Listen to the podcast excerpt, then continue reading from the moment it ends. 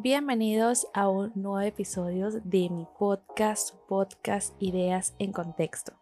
Estoy muy feliz de estar un nuevo episodio con ustedes y sé que vendrán muchos episodios más. Tengo bastante temas de que, que compartirles, ideas que compartirles.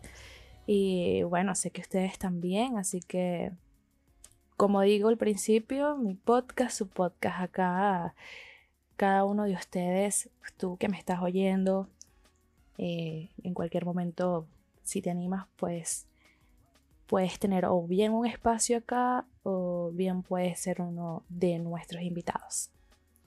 El día de hoy, como vieron en el título, pues les vengo a hablar sobre algo que estuvo en tendencia ya hace muchos años, pero se sigue porque bien, como sabemos, es más que un arte, este es un estilo de vida, el minimalismo. Y pues mucho se puede ver en las obras de arte. hay conferencias de hecho sobre el minimalismo. Y bueno, es una eh, forma de vida, un estilo de vida bastante simple. De hecho, eh, es bastante minimalista esta forma de vivir.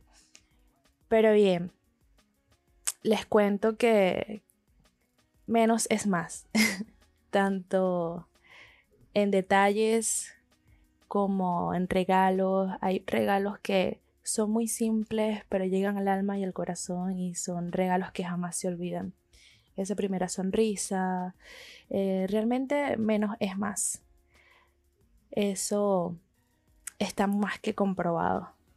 Hace bastante tiempo me inspiré en esta idea de tener solo lo necesario, ya que desde pequeñita en mi casa se tenía esa tradición de que se tenía que guardar todos esos recuerdos que daban en la fiesta, la bolsita de regalo, que no guarda por si hay otro regalito por ahí que hay que hacer y bueno, se reutiliza. Eh, mi mamá guardaba cantidades de envases, compraba todas las colecciones de Tupperware y esto realmente o terminabas regalándolo o terminabas dando eh, comidita para llevar y jamás volvían. Eran cosas que se llevaban o simplemente quedaban allí ocupando espacio, acumulándose y creando polvo. Esto nunca lo vi correcto, pero debo admitir que luego que me tocó vivir, me tocó vivir varias experiencias en tanto en otros países como en visita a otros hogares y me di cuenta que en mi casa, mi casa primero no era la única y tampoco era eh, la que tenía el caso más agravado. Habían casos peores. Eh, Recuerdan en televisión solía ver, de hecho aún lo veo, me gusta mucho ese tipo de programas eh, estos programas donde se veían las personas que acumulaban gran cantidad de cosas y llegaban, limpiaban, sacaban todo, hacían una venta de garage y la casa quedaba como nueva. Eso me encanta, me encanta ver ese tipo de cosas, me inspira realmente a ser una mejor persona y llevar una vida un poco más organizada. Y bueno, por supuesto, dejar de estar acumulando. Yo desde hace bastantes años eh, yo me fui a mi casa aproximadamente a los 16 años porque me fui a estudiar eh, fuera del país y luego fuera del estado donde vivía. Así que vivía bastantes horas de distancia. Solía ir a mi casa de vacaciones porque para visitar, obviamente. Era maravilloso. Cada tres meses iba a mi casa, pasaba tiempo en familia y eh, era lo máximo, ¿no? Recuerdo que cada vez que llegaba mi mamá, después de abrazarme y recibirme, lo primero que me decía, por favor, no me botes las cosas. Porque yo llegaba y empezaba a limpiar closets, a limpiar eh, las cocinas, a sacar potes, a sacar em, papeles viejos, sacaba la ropa que no se utilizaba, zapatos, eh, botaba maquillaje, perfumes vacíos, botellas de perfume vacíos. Y mi mamá lo primero que me decía, por favor, no me vayas a botar nada que sea importante. Entonces yo era de las que llenaba bolsas y bolsas. Y eso cada tres meses, ¿no? Eh, es algo que, no sé, como que me calmaba.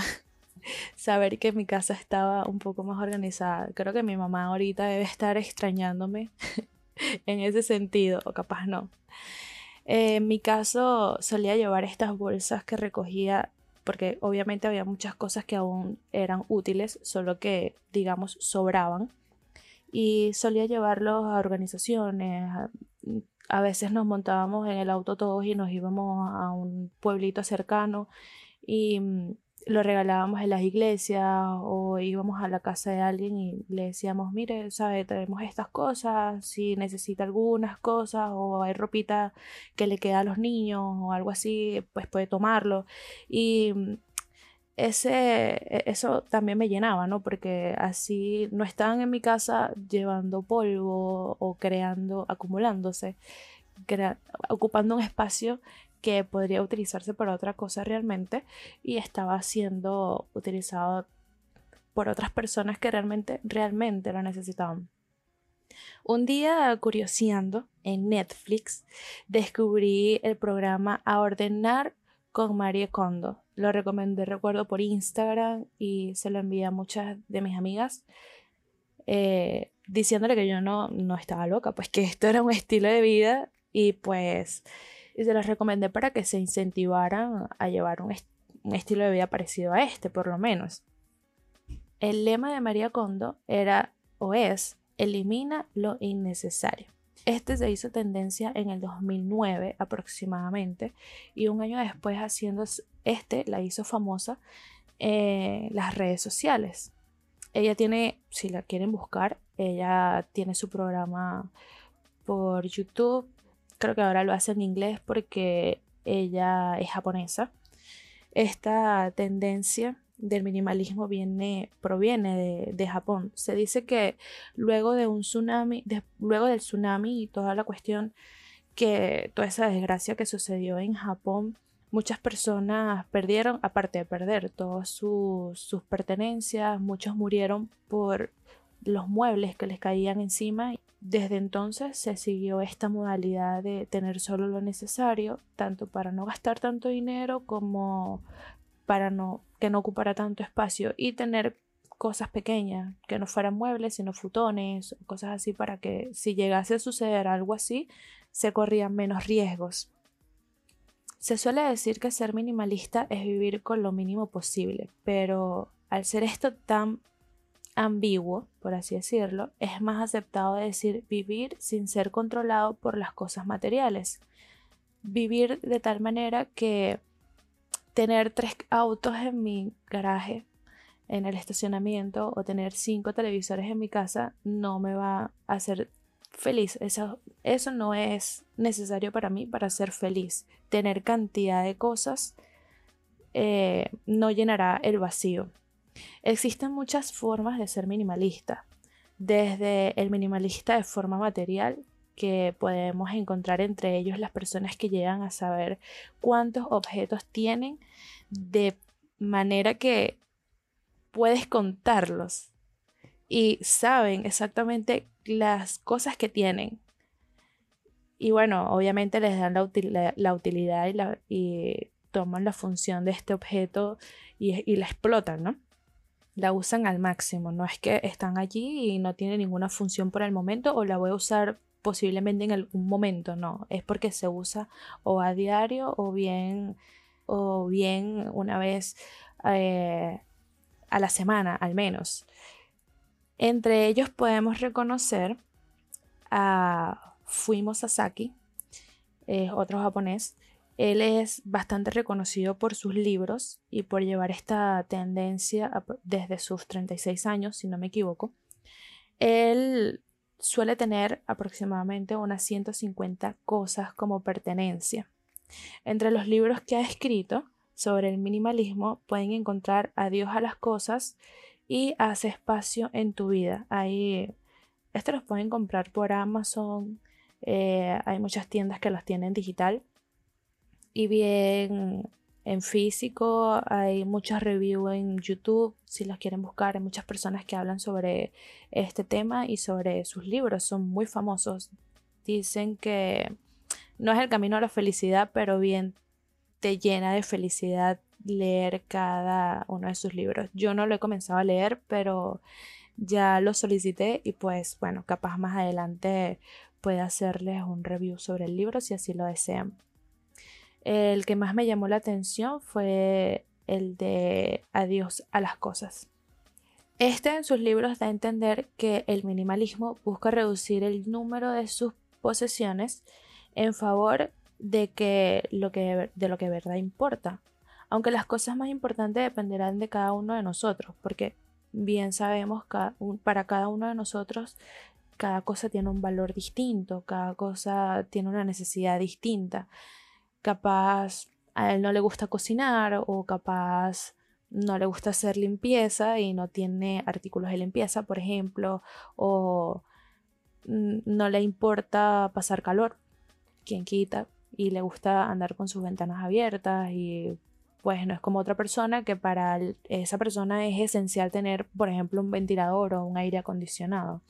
Entonces, digamos que las cosas importantes dependerán de cada uno de nosotros, pero eh, teniendo en cuenta de que, por supuesto, siempre menos es más y si realmente esto eh, tiene una función que será de mucha importancia para nosotros y le vamos a sacar el máximo eh, a su funcionalidad, pues obviamente lo podemos tener. Por otro lado tenemos a Andrew Hyde, quien escribió 15 cosas.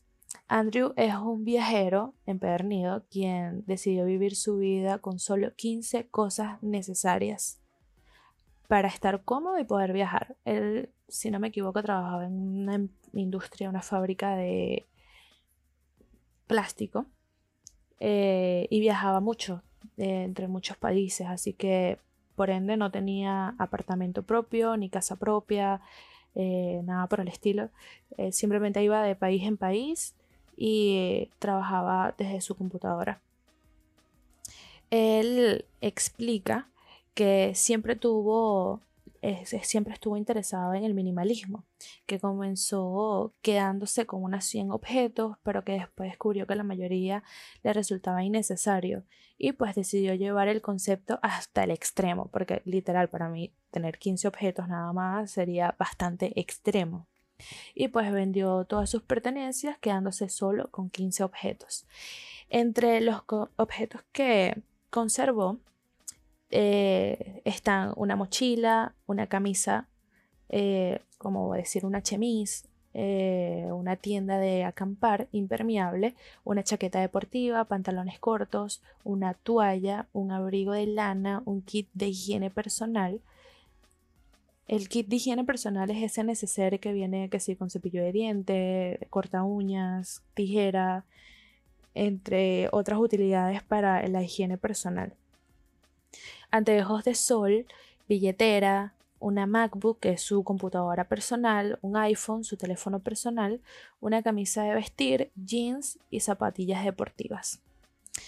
Me parece que es un eh, bastante, está bien equipado para una persona que efectivamente viaja mucho y no tiene que recurrir, digamos, a eventos importantes o que tenga que reunirse con sus amistades o eso, que no tenga que cocinar, no tenga que hacer limpieza, nada, porque bueno, efectivamente no tenía casa ni apartamento.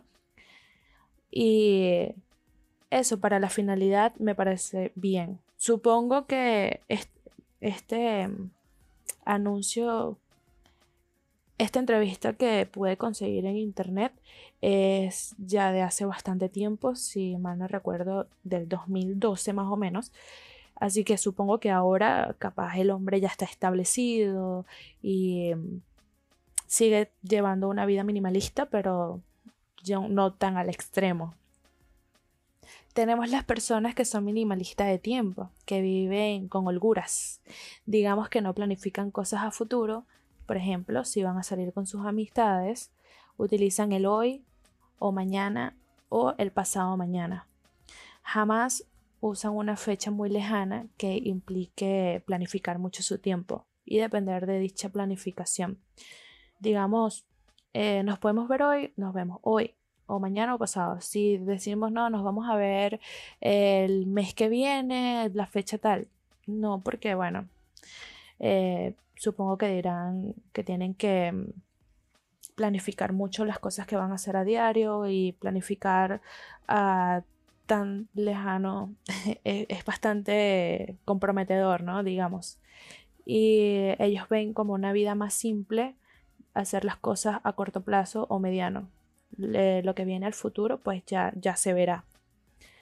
Aparte de estos minimalistas extremos, encontramos los proyectos como 33 prendas, que consisten, lo obvio, pues, tener solo 33 prendas de ropa, por ejemplo, o 33 objetos en la cocina, o sea, solo 33. No, no sé realmente por qué se basan en el 3, pero bueno, capaz lo investigo luego. La verdad es que no me llamó la atención, sino hasta ahora que estoy leyendo el guion nuevamente.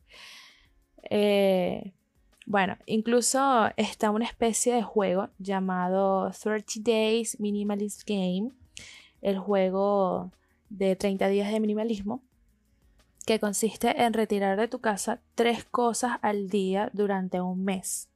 También está el de entra uno, sale uno, que lo aplica casi todos los minimalistas de hecho. O sea, si algo lo vas a dejar de usar, pues simplemente lo, si cumplió su función, ya no se puede utilizar, pues se desecha y así como sale uno, pues entra nuevo.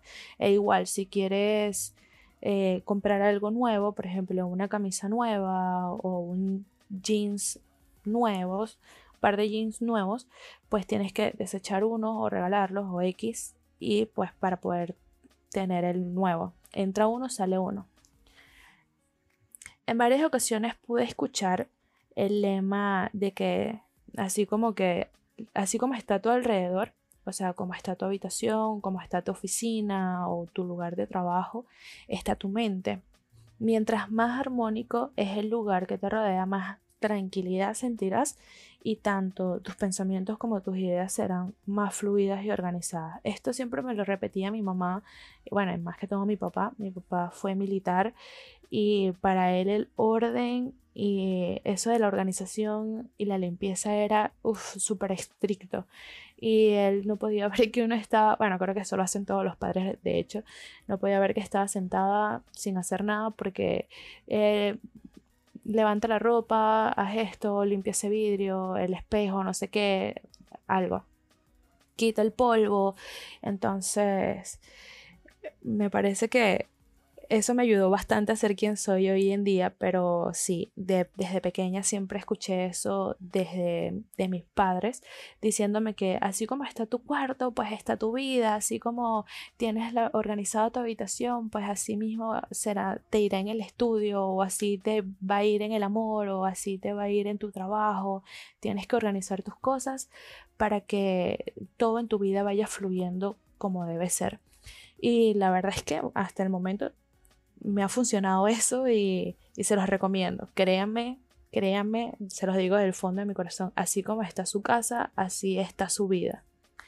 Y pues organicen su hogar, organicen su cuarto, organicen su closet y verán que todo fluye, todo fluye. Hay que mover las energías. El minimalismo nos enseña a apreciar lo valioso que es el tiempo, la visión que tenemos sobre el dinero y lo material se vuelve realmente relativo. Vivir con menos te permite saborear el placer que muchos tienen a los 70 y 80 años de edad, que es sentirse pleno porque tienes todo lo que necesitas. Pero la ventaja de este es que te permite ser y hacer lo que realmente quieres, porque por mucho que no siempre tener porque por mucho, o sea, no siempre tener 500 pares de zapatos y 5 televisores, 20 autos distintos del año, un jet privado, representan tu felicidad. Y de hecho, hay personas que llegan a los 70 y 80 años y dicen, ok, sí, lo tengo todo, tengo casas, tengo apartamentos, tengo una casa en la playa, tengo eh, el apartamento de mis sueños, la cabaña en Canadá para ir de vacaciones a la montaña, pero no se sienten plenos aún con todo eso. Entonces, eh, esto de ser minimalista mm, me hace pensar que el ser humano es muy materialista y eh, el minimalismo realmente te enseña a, a llevar una vida bastante desprendida de lo que es eso, el ser materialista por cantidad, por así decirlo, porque está bien, puedes tener el teléfono del año y el más costoso, pero es el único que vas a tener, no es que vas a tener tres teléfonos, uno para la oficina, uno para mis amistades y otro para, o sea, no, no es necesario. Y bien, he escuchado muchos dichos como prefiero llorar en un Ferrari que llorar debajo de un puente. Entonces, ¿prefieres ser feliz con tal de tener una simple apariencia? O bueno, que el que dirán las personas, ¿no? Con esto no quiero decir, por supuesto, que debemos conformarnos con menos. Como mencioné al anteriormente, puedes tener el teléfono del año, puedes tener el televisor del año, el último que salió de la marca, de la mejor marca que pueda existir, pero es eso. O sea, es algo que te va a durar por mucho. Es algo que no es que lo compraste y lo vas a cambiar mañana porque se rompió. Es la. Es, el, es lo que da a entender el minimalismo, en el sentido que le da el minimalismo a, esto, ¿no? No es tener cosas baratas, de hecho, el minimalismo aborrece lo que son las ofertas. No es que, ah, porque vi esto barato, lo voy a comprar. No. Vivir con menos, más no reducir tu calidad de vida. Respetar las cosas y tenerlas porque se le dará el uso que le corresponde. No comprar solo porque está barato y empezar a acumular y acumular. Y por supuesto, uno de los principios del del minimalismo desprenderte de todo aquello que no necesitas o no utilizas. El otro principio se basa en comprar la calidad, cosas que bien pueden trascender, como ya lo dije anteriormente, o que sabes que te va a durar muchísimo tiempo. Digamos que no tendrás que cambiarlo nuevamente a corto periodo, en un corto periodo de tiempo. Se explica porque las cosas minimalistas a veces pueden costar mucho dinero o pueden tener un costo más alto que las cosas convencionales. Y bueno, con esto, eh, dejando esto claro, no es necesario entonces, es, bueno, espero que se entienda, ¿no? Que no es necesario tener cosas ni tan caras ni tampoco lo más barato. Simplemente tener un equilibrio entre calidad-precio y sabiendo que esto te va a durar muchísimo tiempo, porque aparte de acumular, estamos apoyando a lo que es la contaminación. La contaminación no es solamente basura que está allí inservible o basura como el plástico o el chicle, la pila o ese tipo de cosas que generan contaminación ambiental. También está la contaminación, existen muchas contaminaciones, contaminación auditiva, contaminación eh, de la cantidad de, de cosas, o sea, de esa acumulación de cosas que tenemos en nuestra casa que no usamos para nada, que a veces ni siquiera sabemos que existían. ¿Les ha pasado que están acomodando, no sé, una gaveta? O sí, una gaveta o cajón, como le digan en su país, del país donde me estés escuchando. Eh, ¿Les ha pasado que están buscando algo y dicen, ah, mira, conseguí este bolígrafo que me traje, no sé, de Alemania y ni me acordaba que estaba acá. Nunca lo usaste, no sabías que existía porque tienes tantas cosas que no, no llevas un orden. Esto también es contaminación. Y bueno, para incentivarlos un poco, eh, cómo iniciarse, cómo pueden iniciarse entonces en el mundo del minimalismo. Basándome en mi experiencia personal, la forma más sencilla de iniciarse es dejar de comprar y empezar a darle el uso a todas las cosas que tenemos en la casa. Limpiar una superficie de estas que están llena de cosas eh, que no usamos, esos adornos viejos que que son detalles que nos regalan. O... Sé que todo tiene un valor sentimental, pero es que realmente todas estas cosas son contaminación. Podemos cambiarlos de lugar, podemos, no sé, crear un espacio para todos estos recuerditos y tomar, la, tomar el compromiso de que, digamos, cada mes vas a cambiar de recuerditos, haces una repisa y bueno, para hacer que sean útiles, ya sea que estén allí adornando, pues los cambio, ¿no? Guardo los viejos, vuelvo a poner los nuevos y así sería una forma. Pero igual, esto es realmente innecesario tener guardado el recuerdito de no sé qué, que me traje un imán de yo no sé dónde. O sea, eso es acumular, aunque no lo crean. También darse cuenta de cuánto tenemos o qué cosas estamos acumulando sin sentido. El programa de Marie, en este programa que les recomendé al principio, podemos observar cómo ella agradece por a cada cosa por cumplir su función y se despide de ella porque ya no la necesita.